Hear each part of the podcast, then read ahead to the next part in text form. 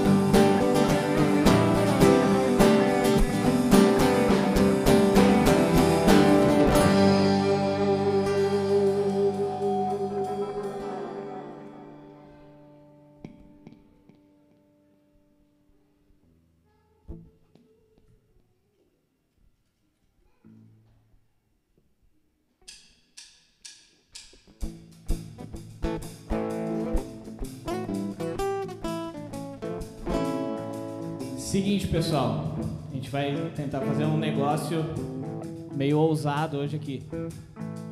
A gente já fez isso outras vezes, tá? Essa próxima música chama A Alegria. Eu vou pedir a ajuda da Cláudia lá para nós. É, projetar a parte aqui, né, da, da letra da música que diz Aleluia, aleluia, aleluia, aleluia. Muito bem. E a gente vai misturar essa música com uma outra, que acho que todos devem conhecer, que se chama Glória, Glória, Aleluia. Vencendo vem Jesus. Então o que, que a gente vai fazer? A gente vai cantar essa parte do Aleluia duas vezes. E a gente vai cantar o Glória, Glória, Aleluia depois. Aí depois a gente volta a conversar aqui com vocês.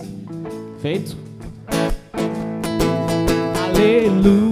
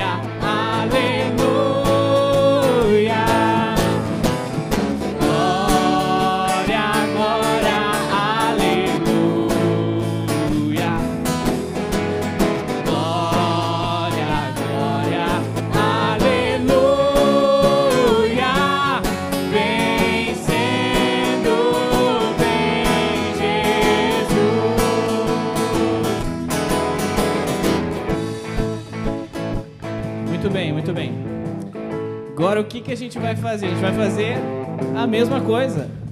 Só que a gente vai cantar os homens e as mulheres separados, tá? Os homens vão começar sempre a primeira frase. Aí depois as mulheres vão com a Carol cantar a segunda frase. E lá no final, quando a gente cantar Vencendo Vem Jesus, vamos todo mundo junto. Feito! Os homens comigo então.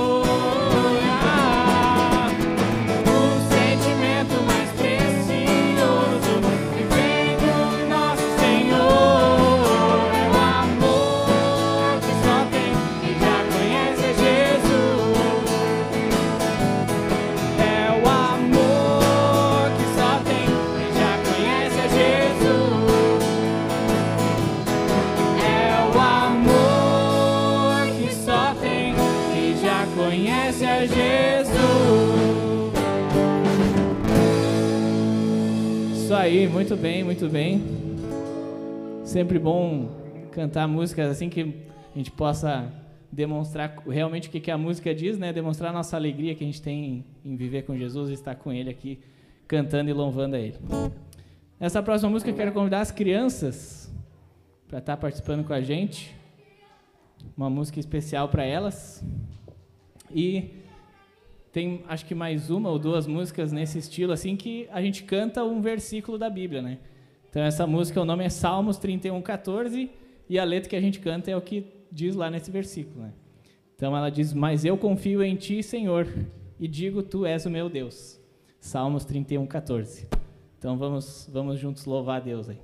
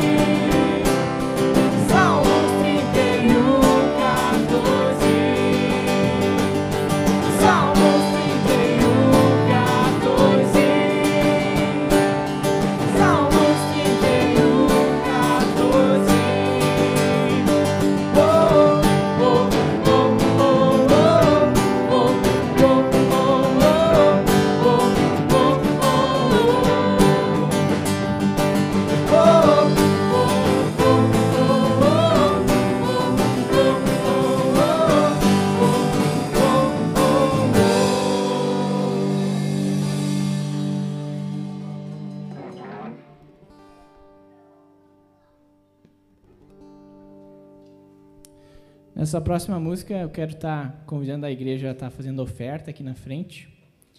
E para aqueles que talvez estejam nos visitando hoje, pessoal que talvez está assistindo pela, pela live aí no YouTube, não, não conhece esse nosso costume que a gente tem aqui, né? A gente gosta de falar que não é algo uh, forçado, né? Não é algo uh, obrigado às pessoas que frequentam aqui, mas é uma forma da gente estar tá demonstrando nossa gratidão a Deus, né? Demonstrando é, agradecendo ele pela, pela fidelidade que ele tem conosco, né? A gente não, não, não passa por dificuldades, Deus sempre supre aquilo que a gente precisa, né? Às vezes a gente tem uh, ambições a mais e desejos a mais que a, acabam não se realizando, mas Deus ele sempre nos é fiel com a gente, né? Suprindo aquilo que a gente realmente precisa. Então, nessa próxima música, quem, quem quiser fazer a oferta aqui na frente pode ficar bem à vontade.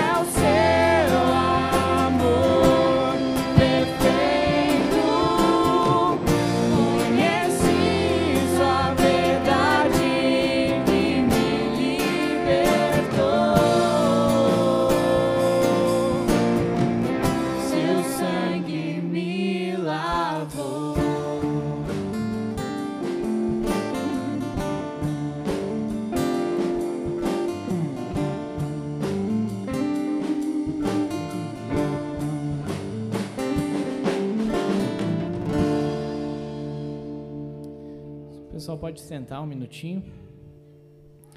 É, essa próxima música, antes da gente tocar, eu queria ler um texto aqui.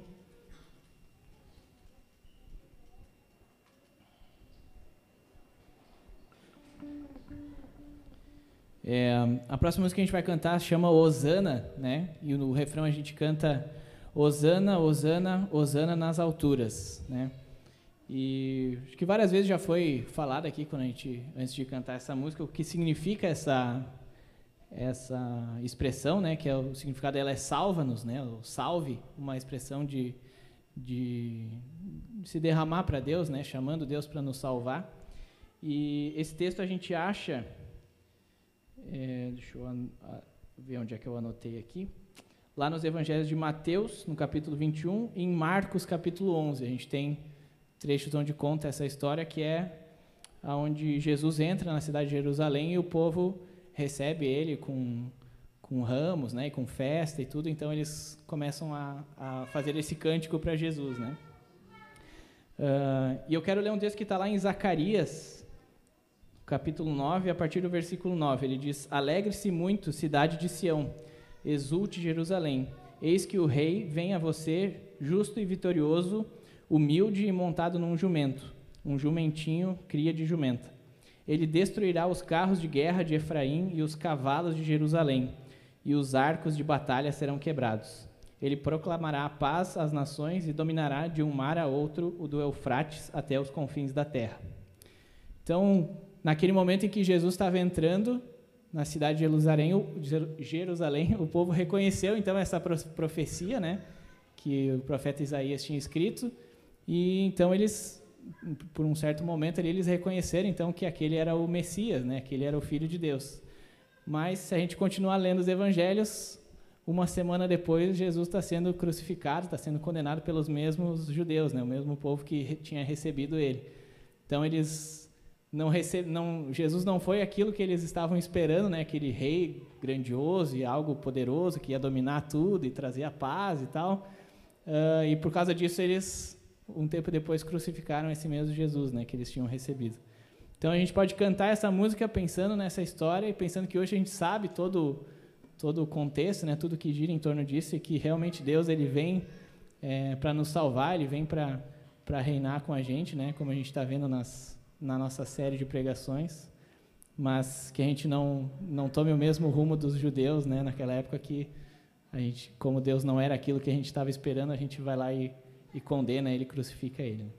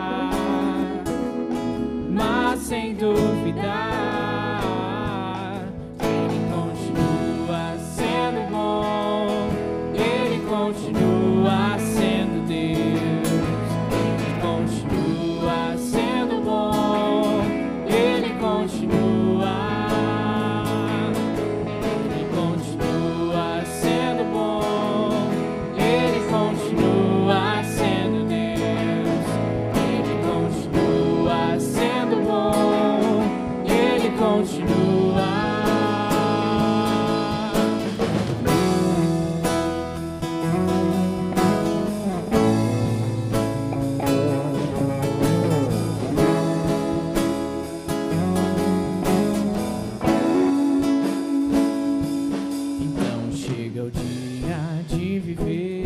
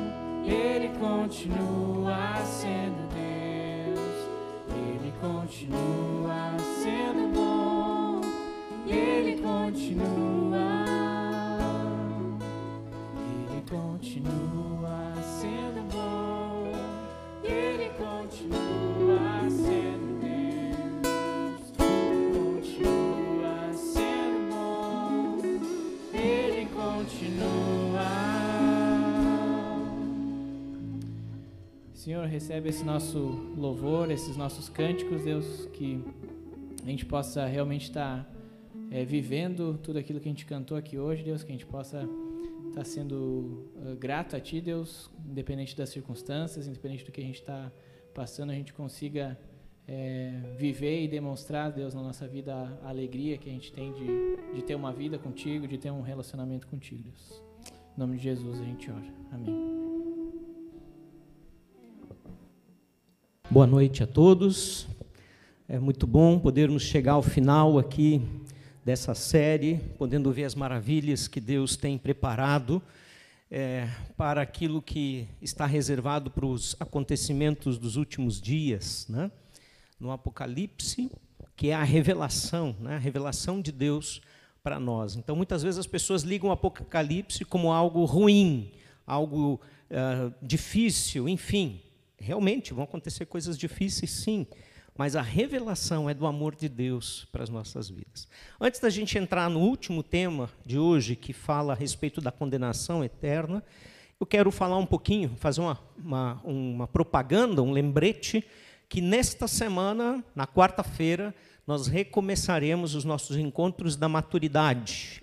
E nesses encontros, novamente, vamos ter um tempo juntos, a partir das 14h30 da tarde, onde nós queremos ler a palavra de Deus, estudar sobre ela, louvar a Deus juntos, né? e também no final ter um tempinho de lanche. Nós temos uma imagem aí para ser apresentada, vamos ver se ela aparece com os detalhes, né? onde a gente vai confirmar aí o horário, para que você saiba também. Aqui está ela, ok. Então, quarta-feira, dia 23, das 14h30 às 16 aqui na BS. Né? Então, você está convidado. Se você tem uh, pessoas da terceira idade na sua família, pode trazer, pode participar junto, se quiser, uh, com o seu familiar. Né? Uh, pode trazer amigos, convidados. Nós vamos tomar todos os cuidados de distanciamento, uso de máscara, enfim, tudo que tem que ser feito direitinho. Então, todos estão convidados a participar, então, na quarta-feira. É isso aí.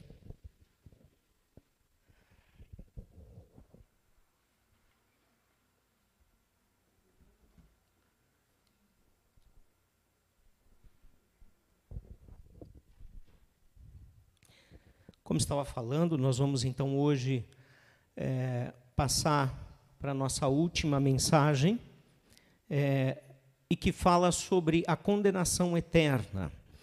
Eu acredito que você, como muitas pessoas, tem dúvidas a respeito disso. É, eu tenho ouvido falar muito, quando se fala em condenação eterna, a seguinte frase: Mas se Deus é amor, por que Ele manda as pessoas para o inferno? Será que é certo isso? Outra dúvida que é falada seguidamente é: afinal de contas, o inferno é um lugar, ele existe mesmo? Algumas pessoas acham que o inferno são as circunstâncias difíceis que nós vivemos nessa vida, nesse mundo, e assim por diante. Mas o fato é que a Bíblia nos traz muito esclarecimento a esse respeito, não deixando nenhuma dúvida daquilo que Deus realmente tem para nos falar. O texto base que nós vamos seguir é, hoje é Marcos 9, 42 a 48, se bem que nós vamos ver muitos outros textos, porque a Bíblia está repleta do ensino dos acontecimentos dos últimos dias. Inclusive, é, o próprio é, Marcelo nos trouxe aqui questões sobre profecias, né? lembrando daquilo que os judeus esperavam de Jesus, mas na hora errada, eles não esperavam que Jesus viesse como cordeiro sofredor, eles queriam ele apenas como rei glorioso, que ainda há de acontecer, e por isso então rejeitam e não creem em Jesus Cristo. Então, existe o inferno. É uma questão sim intrigante. E muitos e muitos não querem falar sobre o assunto por temerem sobre isto. E não é correto fazer isso. Nós temos que saber todas as coisas e precisamos ser desafiados a realmente buscar o que é a verdade em todas as coisas que a palavra nos revela. Né? E aqui A primeira coisa que eu quero colocar são algumas posições diversas a esse respeito, que inclusive teólogos e pessoas da área do estudo da palavra uh, apresentam, né? mas não apenas. Né? Então, a primeira coisa que se diz é que o inferno não existe. É coisa da religião para fazer com que as pessoas tenham medo e não deixem de seguir as suas igrejas. Então, ateus eles não creem na existência de uma vida por vir, inclusive, não apenas no inferno. É, para a maioria dos ateus, a existência do ser humano termina aqui. E uma vez que você morreu, acabou tudo, não é? Então, a existência nessa terra é o que existe, e depois nada mais. E eles atribuem, então, a crendices populares, como já disse, e para alguns o inferno são as dificuldades dessa vida e nada mais. Né? Então, o que importa mesmo é o que você experimenta, o que pode ser provado. Isso aí, o empirismo renascentista trouxe demais essa ideia. O resto não existe. E ainda se tem muita influência, apesar de que isso não é a única forma de pensar. Né? Ah, o universalismo. O que é universalismo? Essa posição ela acredita que no final das contas todas as pessoas vão ser justificadas. Não importa a vida que você teve, não importa as escolhas de fé que você fez durante a vida, enfim, em algum momento da eternidade, todas as pessoas vão ser perdoadas, vão ser justificadas e não terá a necessidade de haver o inferno, porque o amor de Deus é a base para esse pensamento. O amor é a única coisa que importa. Né? Então, não existe condenação, porque não se considera a justiça de Deus, que a Bíblia fala tão veementemente quanto o amor na Bíblia. Né? Nós vamos ver muito a respeito da justiça de Deus, e hoje à noite vamos falar também desta justiça diversas vezes. Né? E uma outra posição, então, é o aniquilacionismo, ou seja, é um ensino que apresenta que depois de um determinado tempo, um período de sofrimento, é, pela alma daquele ímpio, daquele que merecia, vamos dizer assim, o inferno, ele vai, então, depois desse determinado tempo, Deus vai aniquilar essa pessoa e ela deixa de existir completamente. Né?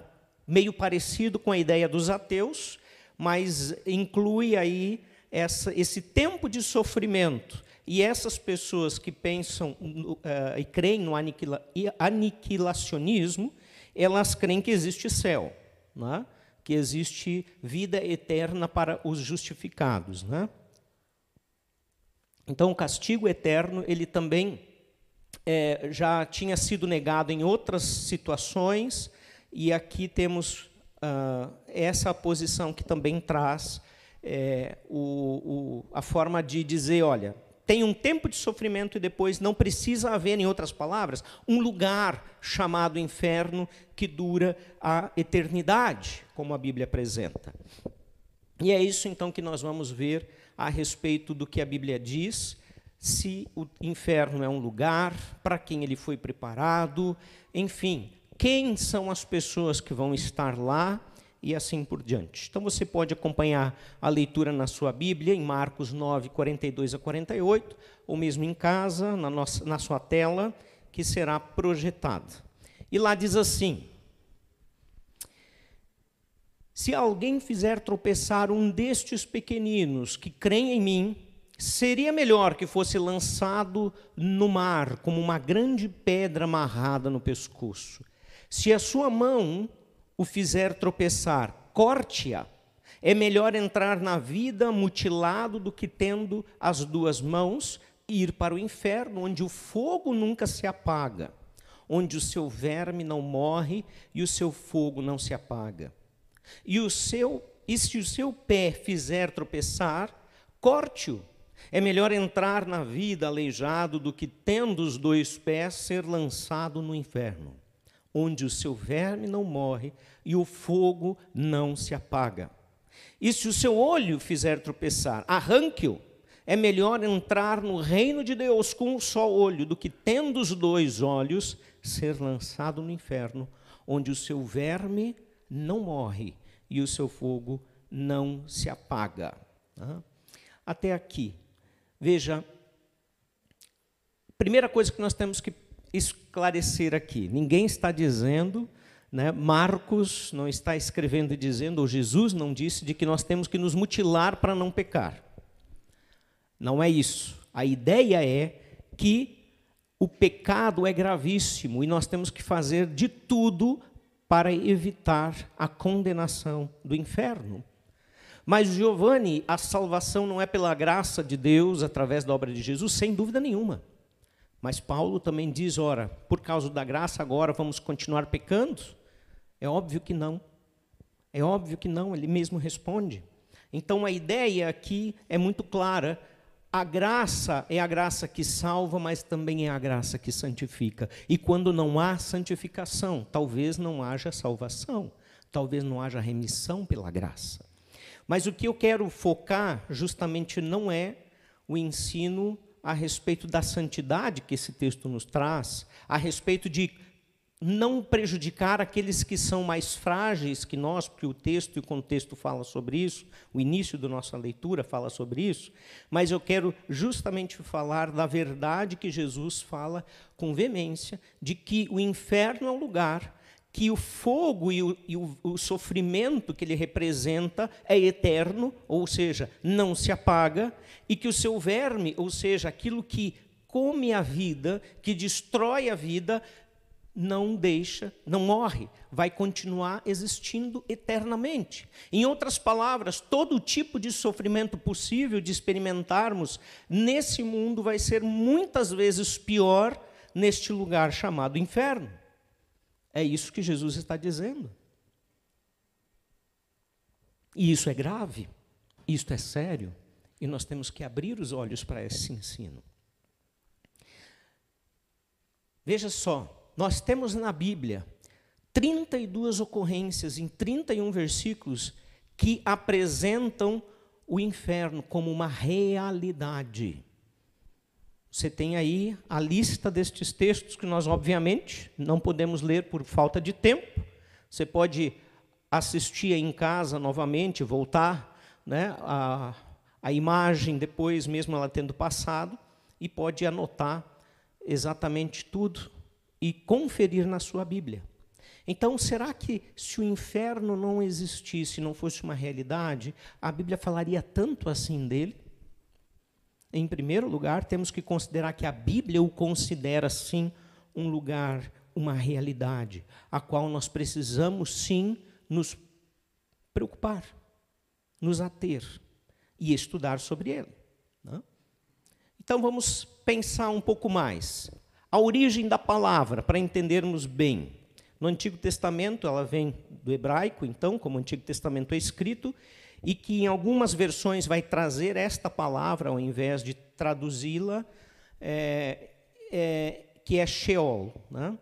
Então, Sheol, na revista atualizada, a versão, Almeida Revista Atualizada, esse que é a Ara, que está escrito ali, é, traduz por inferno. Toda vez que vai aparecer Sheol, está inferno né, o além da sepultura e cova, ou seja, um abismo de morte onde o reino dos mortos existe, um lugar perpétuo, né, de tormento, em outras palavras. Também a revista corrigida, ao meio da revista corrigida, ela vai trazer o mesmo a mesma ideia, vai traduzir por inferno, né?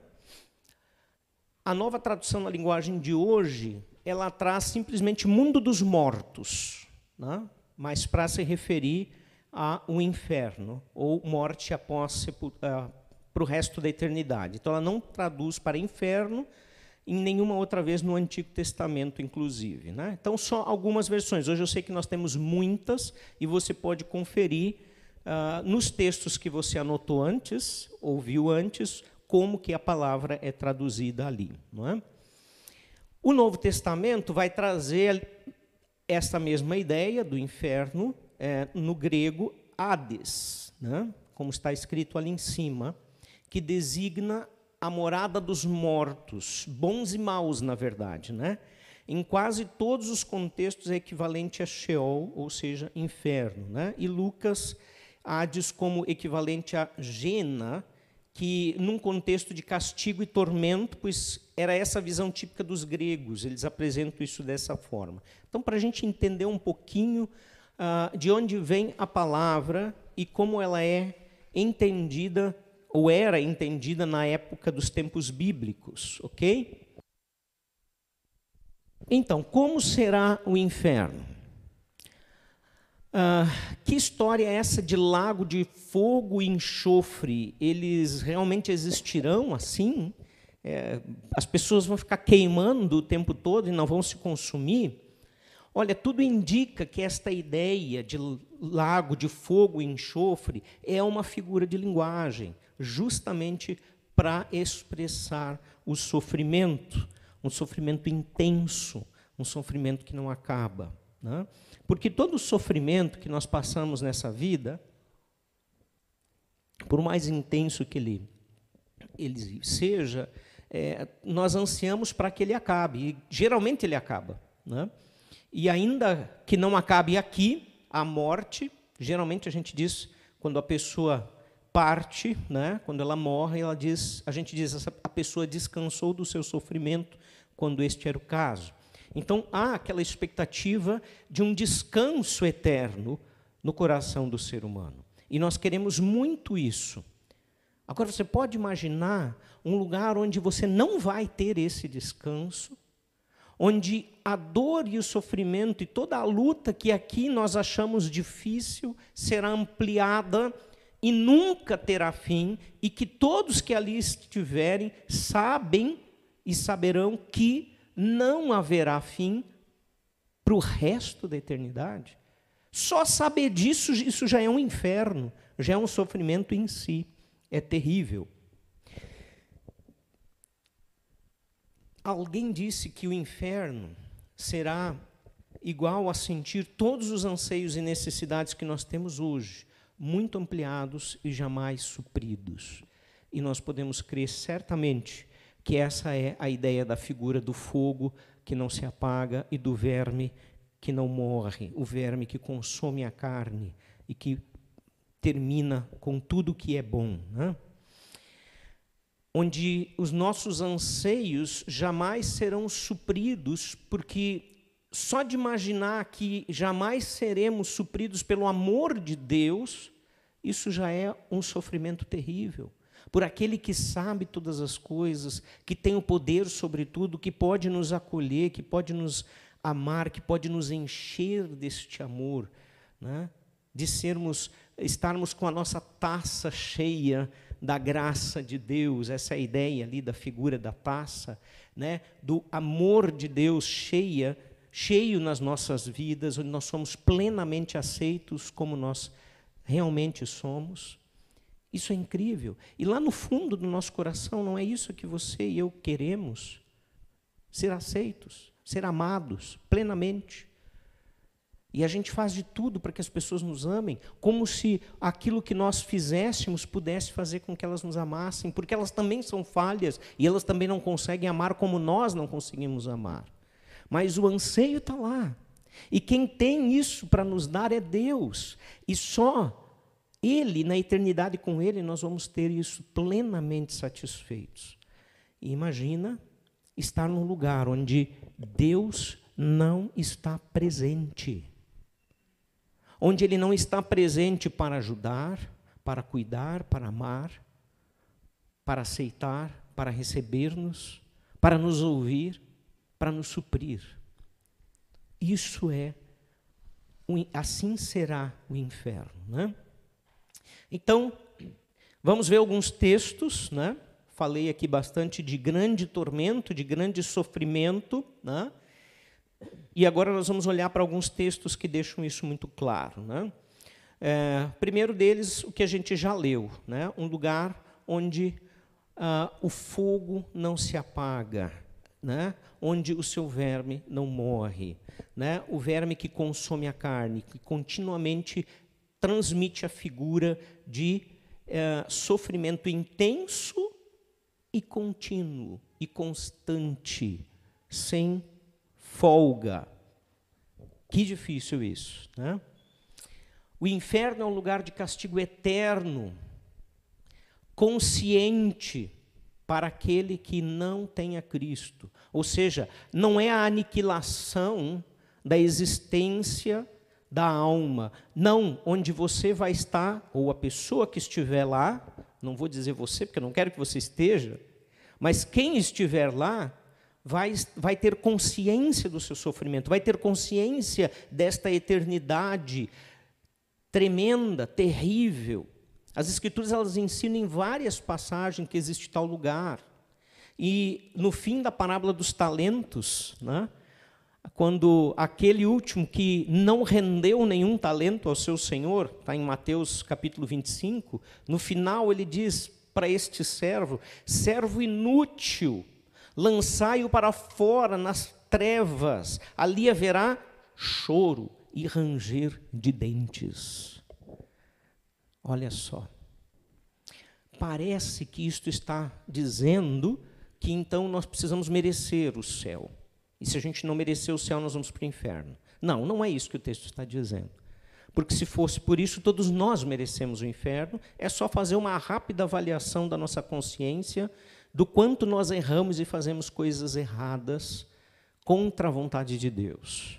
Aqui está mostrando a realidade de alguém que não aprendeu sobre o senhorio né, da, da, do, seu mestre, do seu senhor, não aprendeu é, honrá-lo e respeitá-lo como ele merecia, porque simplesmente recebeu de graça os talentos ali na parábola e não fez nada com eles. É o equivalente àquela pessoa que entende o Evangelho, que sabe que Deus é soberano, que Jesus é o único Senhor, mas não se rende a Ele, vive uma vida despreocupada, como se isso não fizesse nenhuma diferença. Quando ele vier, vamos ver o que, que acontece.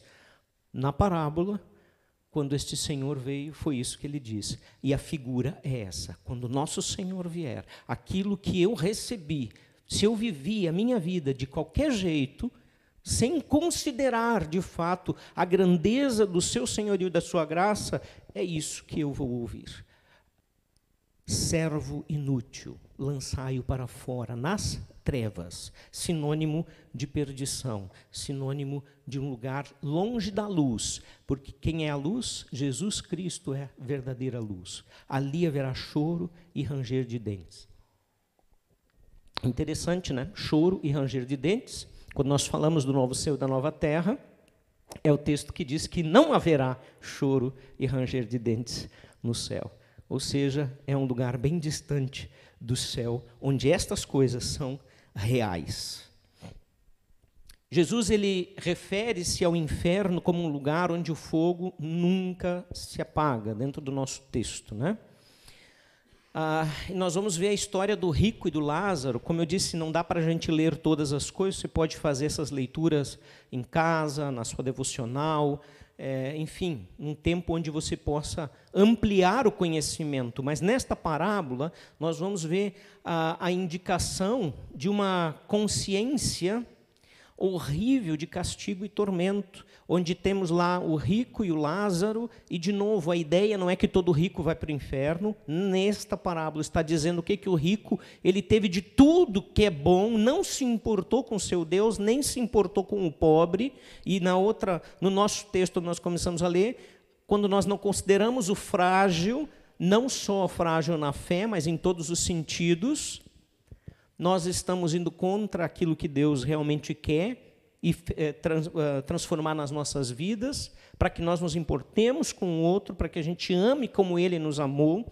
E aí a história diz que lá o Lázaro teve tudo, ele recebeu do bom e do melhor, e o desculpa, o rico, o Lázaro não, ele teve não teve nada comia das migalhas que caíam da mesa desse rico, Lázaro morreu e o texto diz que ele foi para o descanso eterno, recebendo do bom e do melhor do seu Senhor. Né? E ali a figura é, é o pai Abraão, porque no, na ideia judaica, Abraão está com o Senhor e ele então vai para junto daquele de quem eles descendem. Essa é a ideia apenas, não de que Abraão seja Deus, mas que ele está lá, então ele volta para os braços do pai Abraão, e quando o rico morre, ele vai para o inferno, para um lugar de tormento, e ele acha tão horrível aquele lugar, e aí começa uma conversa entre o rico no inferno e o pai Abraão, na figura, né, uma parábola, uh, onde então ele pede: Senhor, uh, manda o Lázaro lá de volta para a terra para falar para os meus irmãos, para eles não virem para esse lugar de tormento horrível onde eu estou. E aí a parábola vai dizer que isso é impossível, eh, que isso não, que é um, uma, um grande abismo entre nós, que os mortos não podem se comunicar com os vivos. É um texto para a gente ligar um pouquinho a nossa antena e prestar atenção sobre algumas ideologias e pensamentos contrários a essa visão, mas também mostra que mesmo que ele mandasse um dos profetas de volta da, do mundo dos mortos, da eternidade, para ali tentar convencer seus irmãos, se eles não ouvissem, né, de fato, que os profetas já tinham escrito, no, o coração deles não abrisse para esta verdade, nada adiantaria. Né? Então, essa é a realidade que ali se, expre se expressa. E. Uh, e ele está dizendo claramente o texto quanto a consciência deste rico é, é clara quanto ao horror do castigo e o tormento eterno é, vai trazer para a vida daqueles, para a existência daqueles que vão estar lá. Né? Nós seguimos aqui num outro texto dizendo, aqui ah, ok, eu acabei explicando, vamos pular. Né? Vamos adiante, eu acabei lendo aqui, não lendo, melhor dizendo. Eu acabei resumindo, então vamos adiante. Ah, Apocalipse 14, de 9 a 11, é, as descrições desse castigo eterno também são bem explícitas. Né? Bem explícitas. Diz lá: se alguém adorar a besta e a sua imagem e receber a sua marca na testa ou na mão, também beberá do vinho do furor de Deus, que foi derramado sem mistura no cálice da sua ira. Será ainda atormentado com enxofre ardente na presença dos santos anjos e do Cordeiro. Vamos entender um pouco essa passagem, né? Primeiro lugar, fala daqueles que vão se render no tempo do anticristo para adorar a ele e a sua imagem, né? e rejeitando com isso a santidade e o senhorio de Cristo. Porque todo aquele que não se dobrar e sim estiver firme em Jesus será morto, né? e aí vai herdar a eternidade. Mas aquele que se dobrar ao anticristo são estes que estão aqui nesta ideia, né, nesse texto. E diz que também beberá do vinho do furor de Deus, é, que é sem mistura nesse vinho, ou seja, vai ser o vinho forte mesmo. Não vai ser posto água para ficar mais fraquinho. O sofrimento vai ser intenso. Essa é a figura que está trazendo aqui. Sem alívio, sem mistura. Vai vir como ele realmente é, horrível. Ah, que vinho esse? O que, que diz o texto? Está aí expresso, está em vermelho. Do furor de Deus, da ira de Deus. Ô, oh, Giovanni, mas a Bíblia então realmente não diz que Deus é só amor? Não. Você está lendo aí. Terrível coisa é cair nas mãos de Deus. Aquele que não se render ao Senhor agora, um dia cairá em suas mãos e experimentará o seu poder da pior forma possível. E a gente já vai entender mais um pouquinho mais adiante, você vai entender melhor ainda o porquê Deus tem que ser assim com aqueles que não se renderam. Vai fazer muito sentido quando nós chegarmos lá. Então, veja, essas pessoas vão ser atormentadas. A ideia sempre é com fogo, com enxofre, que é fedorento, que é terrível, que é sinal de coisa ruim. E a fumaça do tormento de tais pessoas, continuando o texto, sobe para todo o sempre, para todos os que adoram a besta e a sua imagem, e para quem recebe a marca do seu nome, não há descanso dia e noite. Lembrei que eu não falei uma coisa importante aqui. Na presença dos santos anjos e do Cordeiro, essas pessoas vão ser atormentadas, essas pessoas vão experimentar a ira, ou seja, a justiça de Deus vai ser feita diante daqueles que anseiam, que têm fome e sede da justiça, como as bem-aventuranças nos dizem. Aqueles que anseiam por ter uma vida justa e que sofreram tremendamente nessa vida, vão ver a justiça sendo feita porque a maior parte do sofrimento desta vida é promovida, sim, por pessoas. E elas vão pagar. E os santos anjos, ou seja, na presença dos anjos, dos seres celestiais e do Cordeiro, que é o justo juiz, elas serão atormentadas para sempre, porque a fumaça do tormento de tais pessoas sobe para todo sempre. A ideia de que esse sofrimento vai continuar acontecendo para mostrar e promover a justiça de Deus através do justo juiz que é Jesus. Então, para estes não haverá descanso dia e noite. Como é difícil quando você tem dor dia e noite, não é verdade? E a gente fica ansiando por um outro dia e que o outro dia esteja melhor. E não acontece, e vai. E a gente espera, e o médico diz: ah, é assim mesmo, os antibióticos têm que fazer efeito, aguenta. E parece que aquele dia é tão longo, é aquela noite, no outro dia a gente tem esperança e acorda e tudo igual, e não tem descanso, e o sofrimento é intenso até que finalmente começa a melhorar. Ai, que bom, graças a Deus, né? Isto não vai acontecer para aqueles que estiverem no inferno não há esperança de que o tormento chegue ao fim. O tempo de duração. Jesus diz que essas pessoas assim, condenadas, irão para o castigo eterno, porém os justos para a vida eterna.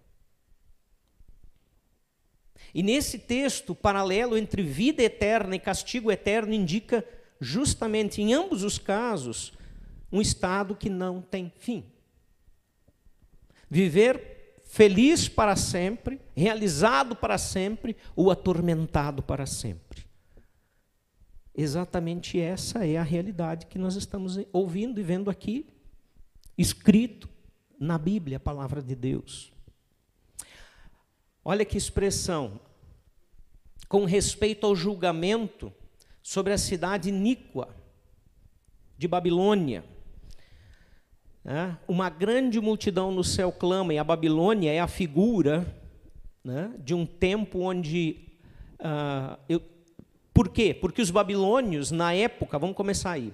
Os babilônios, na época do cativeiro de Israel, foram cruéis. Nabucodonosor era considerado o imperador, ele era considerado um dos mais cruéis.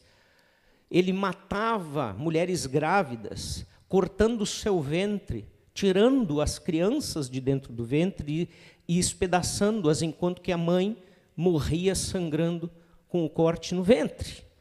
Você pode imaginar crueldade pior que essa? A história confirma isso. A história, não só a Bíblia. Então, na, a, a, Babilônia era realmente um, uma nação cruel. E nós temos nos tempos finais, de novo, uma Babilônia que se ergue contra os santos. E aí, olha o que, que essa multidão que sofreu na mão dessa Babilônia, figurada agora, por causa da antiga Babilônia, exclama lá no céu: Aleluia! E a sua fumaça sobe pelos séculos dos séculos. Ou seja, aleluia pela condenação da grande meretriz da Babilônia.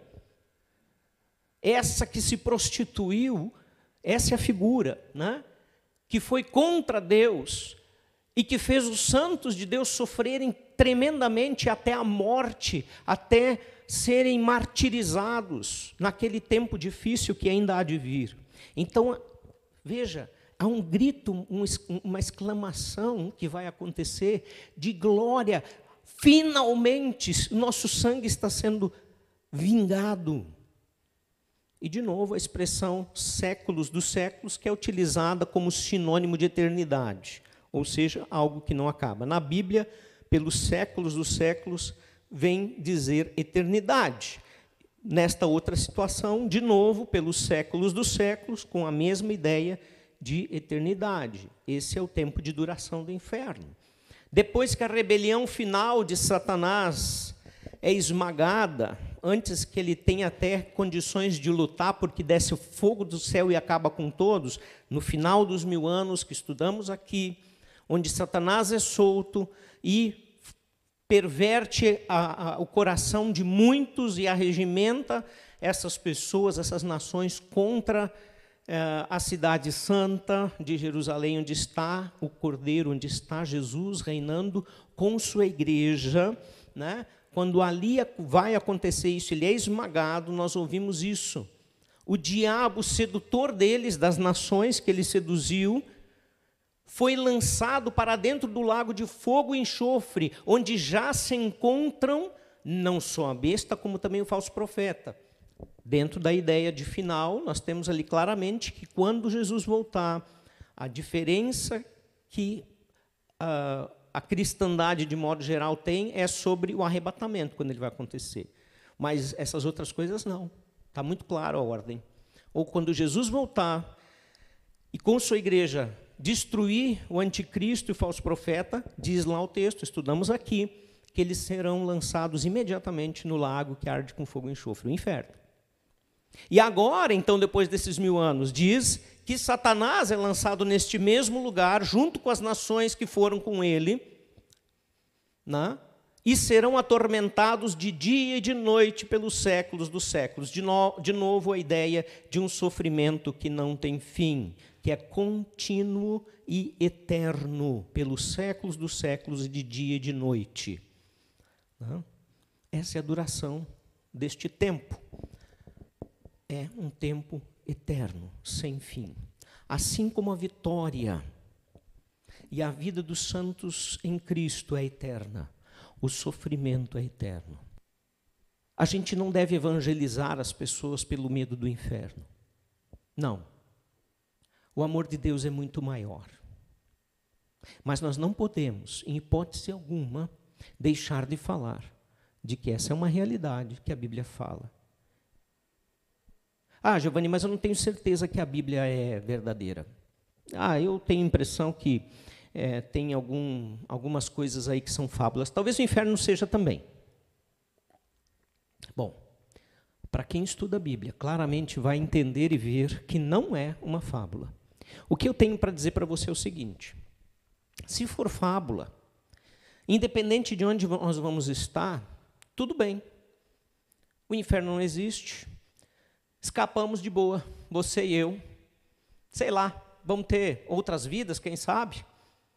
Vamos povoar outros mundos? Enfim, seja qual for a teoria que você segue, sem nenhuma comprovação, e não apoiada por nenhum Deus eterno e vivo que mostrou na existência desta história o quanto ele é verdadeiro e não deixa de cumprir suas promessas, tá, vamos estar bem. Mas se esta for a verdade, e você não estiver considerando isso, não tem mais volta. É eterno. Não tem segunda chance, a chance é agora. Por isso, que dia desgraçado que você veio aqui, se você estiver nessa situação, porque você veio aqui nessa noite para ouvir sobre isso, não recebeu, não aceitou, e diante do Cordeiro não vai ter desculpa nenhuma para dizer: Ah, Jesus, eu não sabia dessas coisas, então me dá uma chancezinha de escapar do inferno e entrar no céu. Que dia desgraçado que você entrou pela, por aquela porta, que dia desgraçado que você ligou o seu aparelho e está assistindo essa mensagem. Agora, se você já é fiel a Deus. E se você está disposto a entregar a sua vida para Jesus hoje, que dia santo e maravilhoso, porque você vai escapar disso para todo sempre e não haverá chance de você voltar ou cair neste lugar em hipótese alguma, porque o Cordeiro de Deus que tira o pecado do mundo já pagou a tua e a minha culpa. O inferno não é lugar de pessoas. Você nunca vai poder dizer que Deus mandou alguém para lá. O rei dirá a alguns no julgamento: Apartai-vos de mim, malditos, para o fogo eterno, preparado para o diabo e seus anjos. Jesus está falando aqui destes que falam em nome dele, mas não vivem ele. Destes que pregam a salvação, mas não o conhecem destes que frequentam igrejas e assistem tudo que é lives de crente, mas não têm a mínima ideia do que é o Senhor, quem é o Senhor dos crentes. Esses que acham que estão no caminho, mas estão só pagando as suas próprias promessas. Agora, o que eu quero tirar daqui é o que está em vermelho aí. Preparado para o diabo e os demônios, os seus anjos. É para isso que foi criado o inferno. Não foi para você, não foi para mim, não foi para ninguém, a não ser para o diabo e os seus demônios. Jesus diz: o ladrão vem apenas para furtar, matar e destruir, e aí fazendo essa ligação ao diabo. Eu vim para que tenham vida e a tenham plenamente, ou em abundância, outra versão vai dizer. O objetivo da vinda de Jesus é para nos dar vida e não condenação. Ele veio trazer salvação e não morte. Quem quer a nossa morte é Satanás. A perdição é o resultado da rejeição da infinita graça de Deus. Não, Deus, eu não quero a tua salvação, eu não quero a tua graça. Me deixa viver sozinho, deixa que da minha vida cuido eu. Definitivamente, não é Ele quem manda ninguém para o inferno. É a escolha arrogante do próprio ser humano, que não quer olhar para o seu Criador, que não quer olhar e ouvir, escutar o chamado dele de tremendo amor. Então, quem está destinado para este lugar, afinal de contas? Bom, nós já vimos que ele foi criado por Deus, o inferno é, é um lugar que Deus criou, não o diabo. Tem gente que tem aquela figura, e a gente vê na internet quando tu procura, é, aquela figura do inferno, do lugar queimando, gente sofrendo, e o diabo feliz da vida lá, né? Comandando todo. Gente, o diabo vai ser lançado para esse lugar para sofrer também. Ele não manda nada, ele sofre igual. O sofrimento, quem produz e conduz ali, é o próprio Deus. Sim.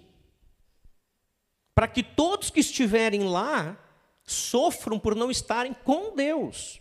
Então, o falso profeta e a besta, o anticristo, vão ser lançados lá. O diabo e os seus anjos, os demônios, para estes foi feito. Mas e as pessoas que vão para lá? O problema é que não existem, não existe outro lugar a não ser estes dois. Ou você está com Deus, ou você está no inferno. E por isso que às vezes a gente diz, talvez você já tenha ouvido essa frase, de boas intenções o inferno está cheio. Não adianta ter boas intenções. Ou você se sujeita a Deus e se rende a Ele, vive com Ele pleno, cheio de alegria, cheio de paz, cheio de graça. Ou você está dizendo, não, eu vou para o inferno, lá é melhor. Apocalipse 21, 8 diz: Mas os covardes, os incrédulos, aqueles que não creem em Deus, os depravados, os assassinos, os que cometem imoralidade sexual, os que praticam feitiçaria, os idólatras e todos os mentirosos, o lugar deles será no lago de fogo que arde com enxofre. Esta é a segunda morte. Bom, em primeiro lugar, nós temos que considerar que todo aquele que já cometeu qualquer uma destas coisas ou ainda possa vir a cometê-la, se houver arrependimento verdadeiro, confissão de pecado e entrega para Cristo, tem perdão. Aqui está se falando daqueles que não buscaram o perdão de Deus. É só olhar o resto do contexto do capítulo 21. Em segundo lugar, a morte física é considerada a primeira morte. Ou seja, eu nasci e a partir do meu nascimento, quando o meu corpo morrer, a morte física é a primeira morte.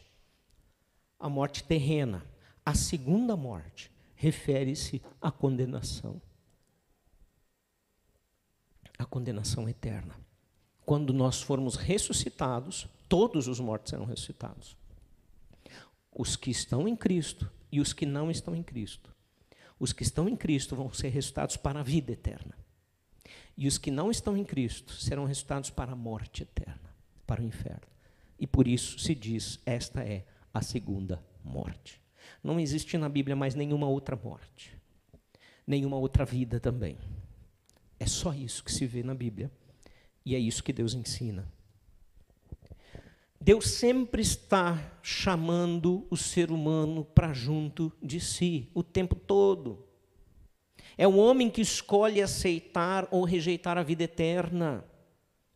Deuteronômio nós vamos ver lá Moisés escrevendo para o povo de Israel, para que eles se liguem em Deus, para que eles não rejeitem os mandamentos de Deus, para que eles busquem o Senhor, para que eles façam escolha de vida. Ele diz lá: os céus e a terra tomo hoje por testemunha, ou seja, eu estou diante de toda a natureza falando para vocês, e eu tomo para testemunha contra ti, que eu propus a vida e a morte, a bênção e a maldição. Sim, é Deus que propõe as duas coisas, porque lá no Éden nós vamos ver se você comer do fruto do conhecimento do bem e do mal, você certamente morrerá.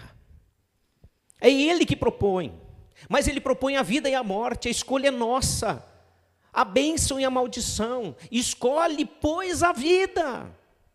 Eu estou te dando a opção de me amar ou não. Eu estou te dando a opção de viver comigo num lugar bom ou de viver longe de mim num lugar terrível.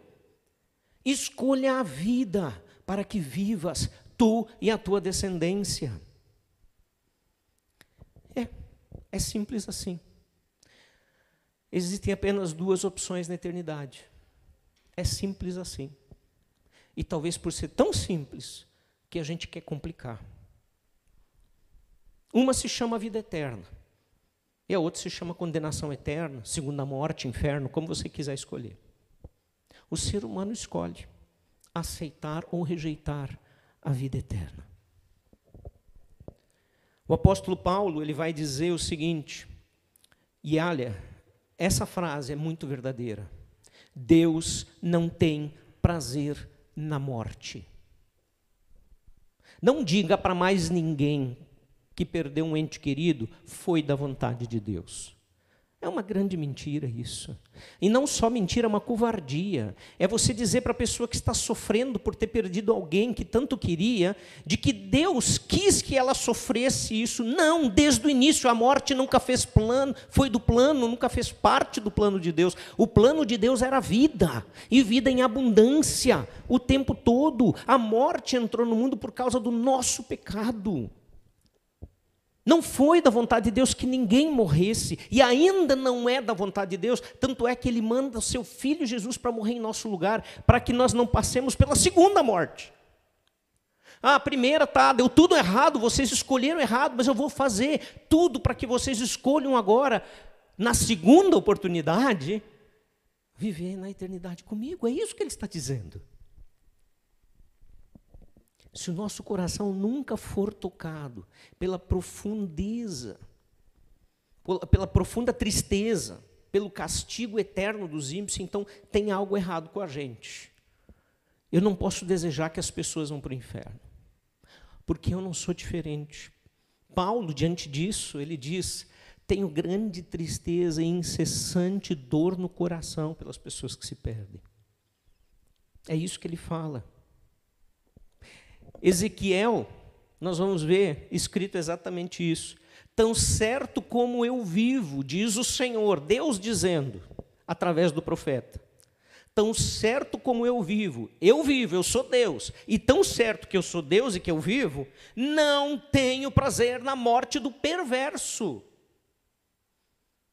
mas em que o perverso se converta do seu caminho e viva. Nisso sim ele tem prazer. Não na desgraça.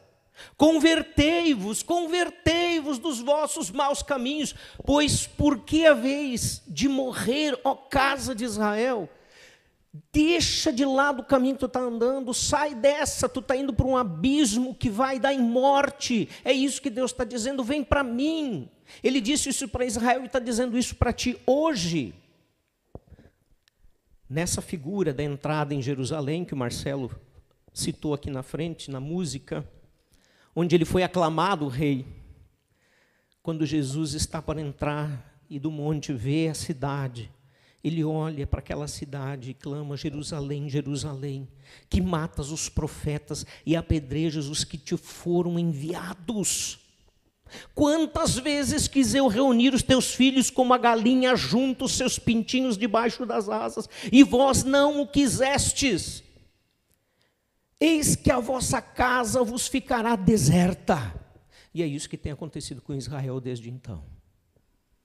E só agora, no final dos tempos, Israel será de novo a nação cujo Deus é o Senhor. Isso que Jesus falou para Israel, talvez seja o que ele está falando para ti nessa noite. Quantas vezes eu te quis ter como uma galinha?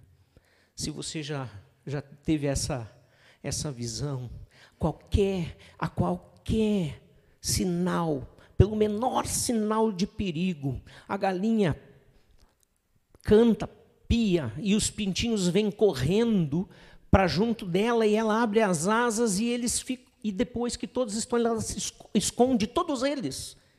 E você só vê a galinha e não vê mais nada, nem um pintinho. É isso que Jesus está dizendo. Eu quero fazer isso com vocês, proteger vocês de uma forma que a morte não os alcance. E foi isso que ele queria fazer com Israel. Pedro vai ensinar sobre este mesmo princípio, com uma ênfase absoluta, de que Deus não tem prazer na morte, porque até Pedro está dizendo, porque na época dizia: olha, esse negócio que Jesus vai voltar, ele não voltou até agora. Na época você dizia isso. No início do cristianismo, Pedro ainda estava vivo, apóstolo. E Pedro diz na sua carta, na segunda carta, ele vai dizer: Olha, o Senhor não demora em cumprir a sua promessa de vir, porque está se falando ali do advento, da vinda de Jesus, da volta de Jesus. Como julgam alguns. Pelo contrário, ele é paciente com vocês, não querendo que ninguém se perca, mas que todos cheguem ao arrependimento. Então Pedro está dizendo: olha, você acha que está demorada? Ah, se Jesus não vai voltar coisa nenhuma, olha só quanto tempo passou. Ele está demorando justamente para que tu, seu tonto, vá a Ele. Deus é justo e a punição é necessária porque Ele é justo e santo. Não havendo punição eterna, então a justiça de Deus não seria satisfeita e a sua glória não seria promovida em hipótese alguma, de maneira alguma, porque Ele é o justo juiz. A condenação do pecado, ela foi declarada antes dele existir, em Gênesis 2:17. Eu acabei de citar esse texto. Mas não coma da árvore do conhecimento do bem e do mal, porque no dia em que dele comer, dela comer, certamente você morrerá. Não havia acontecido, ainda era tudo perfeito, estava tudo certo, e Jesus diz, Deus dizendo: não pega lá, dá choque. Parece criança, né? Dá um fogão nesse calor, nesse calor, nesse friozão todo, né? Fogão lá, lenha ligado a mil, chapa quase vermelha de tanta lenha jogando lá, e a criança vai direto na chapa. E você diz: "Não pega! Raiz!" Não estou falando em línguas. Não, é em alemão mesmo. Quente! Não pega! Vai queimar a mão. Aí tu tem que agarrar a criança e tirar. Se você descuidar um pouquinho, adivinha onde ela bota a mão? E aí vem o grito. Foi isso que nós fizemos, nossos antepassados fizeram. Ah, mas isso porque foi Adão e Eva. Se eu tivesse lá, não teria acontecido isso. Quantas vezes nós fazemos isso no nosso dia, né? Quantas vezes? Deus diz: não faz isso, vai dar mal, vai dar errado cai fora, fala através dos irmãos, fala através da Bíblia, fala através do Espírito Santo, e a gente vai lá e mete a mão. no fogão. Deus não mente. Se ele disse que a morte é a punição do pecado e que a condenação eterna por pecado, ele tem que cumprir. Nós aqui desobedecemos. Deus não é homem para que minta, nem filho do homem para que se arrependa. Porventura, tem ele, tem ele prometido, tendo ele prometido, não fará?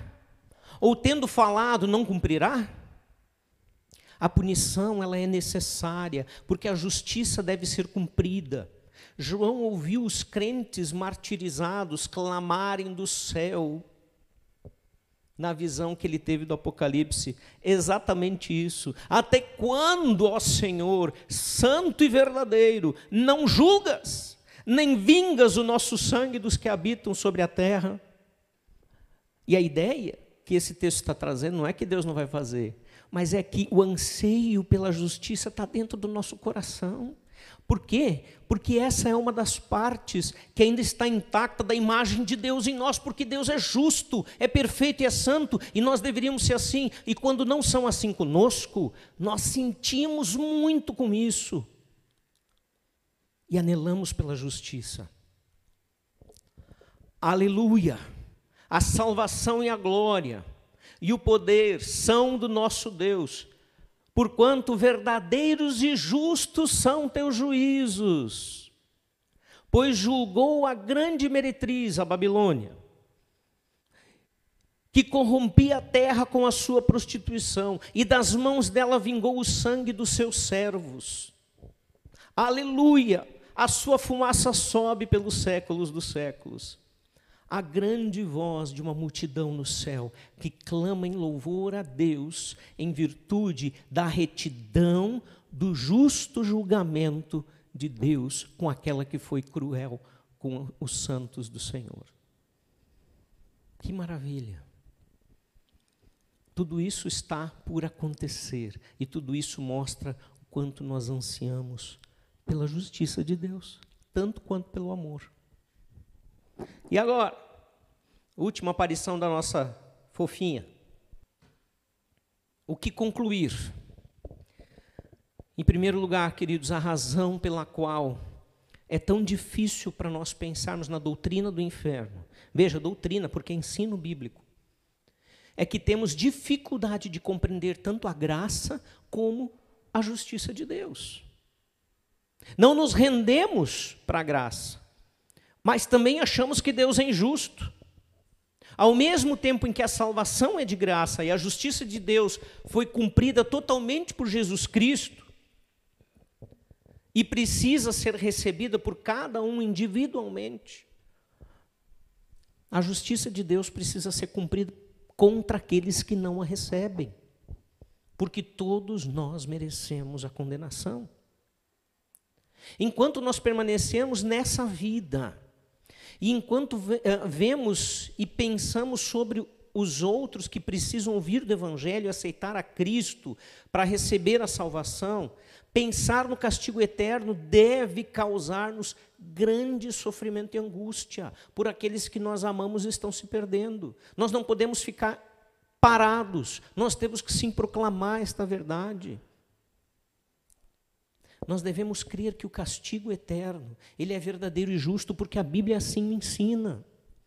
Contudo, nós precisamos também desejar que até mesmo as pessoas, aquelas pessoas que perseguem a igreja, aqueles assassinos, aquelas pessoas terríveis, tenham oportunidade de se arrepender e cheguem à fé em Cristo. Paulo, o apóstolo Paulo, quando ainda era chamado de Saulo, perseguiu à morte os cristãos, e olha o quanto ele contribuiu no reino de Deus, para nós hoje, tendo as palavras de Deus escritas. Contudo, nós devemos entender que tudo que Deus, em sua sabedoria, ordenou e ensinou nas Escrituras, tudo o que ele disse é certo. Portanto, nós não podemos rejeitar a doutrina do inferno. Nós evangelizamos e falamos do amor de Deus, mas temos que alertar e lembrar que aquele que não recebe o amor de Deus receberá a condenação eterna, por sua escolha. porque só existe essa opção, além de receber o amor. Agora, Deus é injusto? Deus é injusto em colocar um monte de coisas boas de um lado, eternas, sem fim, e um monte de coisas ruins do outro lado, eternas, sem fim também. E dizer para você: vem cá, eu preparei isso aqui para ti, aquilo lá não preparei para ti. Vem aqui, ó, essa parte boa que eu quero que você viva e tenha para sempre. Meu amigo Tito, acho que não está aqui. Imagina, Tita, um céu cheio de pudim. E Deus está dizendo: olha, vem aqui, esses pudins são bons e vão durar para sempre. Você pode comer deles, eles não vão fazer mal, é só alegria. E o Tita vai para o outro lado, diz: não, não quero pudim. Não, quem conhece o Tita sabe que ele não vai rejeitar isso. É isso que Deus está dizendo. Então Deus é injusto? por nos amar tanto assim e dizer: existem duas realidades e eu te chamo para boa. Qual é o nosso desafio? O primeiro deles é que Jesus pagou o castigo. Não há mais castigo para pagar. O que nós temos que fazer é receber esse pagamento. Acreditar no pagamento dele, dizer: Senhor, eu me rendo para que tu mande na minha vida a partir de agora. Já que tu pagou, a minha dívida impagável, eu quero que tu sejas o meu Senhor. E para aqueles que já têm a salvação, tem uma coisa a ser aplicada aqui: que nós continuemos orando, intercedendo e investindo na vida daqueles que se perdem. Eu quero finalizar fazendo a oração de entrega mais uma vez nesta série, na última mensagem da série. Você que está em casa, que está assistindo, não sei a que tempo, não importa. Se você está assistindo e ouvindo a oportunidade, é Deus dando essa oportunidade para você. Não perca. Vamos orar. Ore assim para Jesus. Ele escuta o teu coração. Senhor Jesus, eu reconheço que sou pecador e que tenho vivido uma vida independente do Senhor. Não me preocupando em seguir a tua vontade, mas fazendo a minha acima de tudo e de todos, a qualquer custo, independente das consequências. Eu não tenho vivido como alguém que entregou a direção da vida para ti. E neste momento eu reconheço o meu pecado e peço perdão. E me rendo ao Senhor. Senhor Jesus, Tu és o meu Senhor e o meu Salvador, em quem confio. Creio que o Senhor morreu em meu lugar e ressuscitou dos mortos no terceiro dia e voltará para me dar a vida eterna. E a partir de agora quero viver conforme a tua vontade, não mais conforme a minha. Me rendo para que o Senhor seja o dono absoluto da minha vida. Que o teu Espírito Santo venha habitar em mim e fazer a transformação necessária para o teu louvor, para a tua glória. Eu me rendo a ti inteiramente. Amém, Jesus. Amém. Uma boa semana. Que Deus abençoe. Se você orou assim, você que está aqui, fale com quem te trouxe, com quem te convidou, que, alguém que conhece, ou mesmo se quiser conversar comigo, pode vir aqui, para saber o que fazer, para crescer nos caminhos de Deus. Amém. Boa semana a todos.